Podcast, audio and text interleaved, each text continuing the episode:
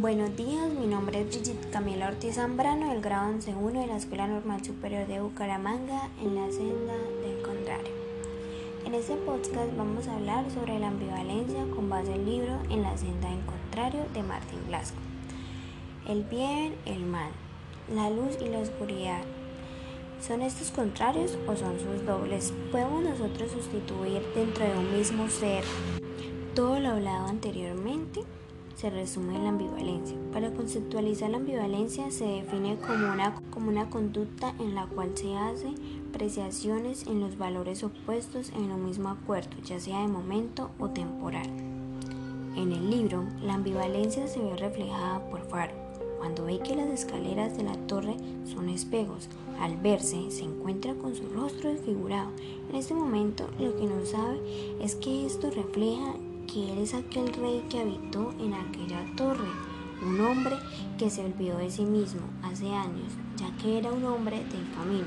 Pues al final de la lucha fue cuando al entrar a esa torre notó que era su propio enemigo, que su lucha era consigo mismo, que las veces que se preguntaba y atormentaba si lo que hacía era bueno o malo lo llevó a ser él héroe y el villano de su propia vida, aunque esto terminó con él logró encontrarse a sí mismo. Lo que le sucedió a Faru nos puede pasar a todos nosotros.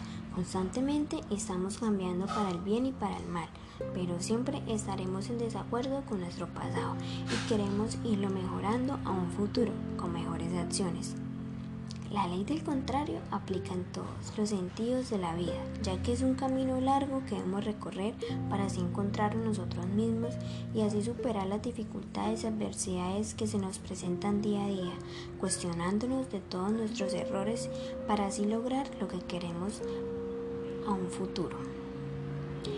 De los errores se aprende y siempre tenemos que mirar el lado bueno de las cosas y de asumir diariamente lo que queremos.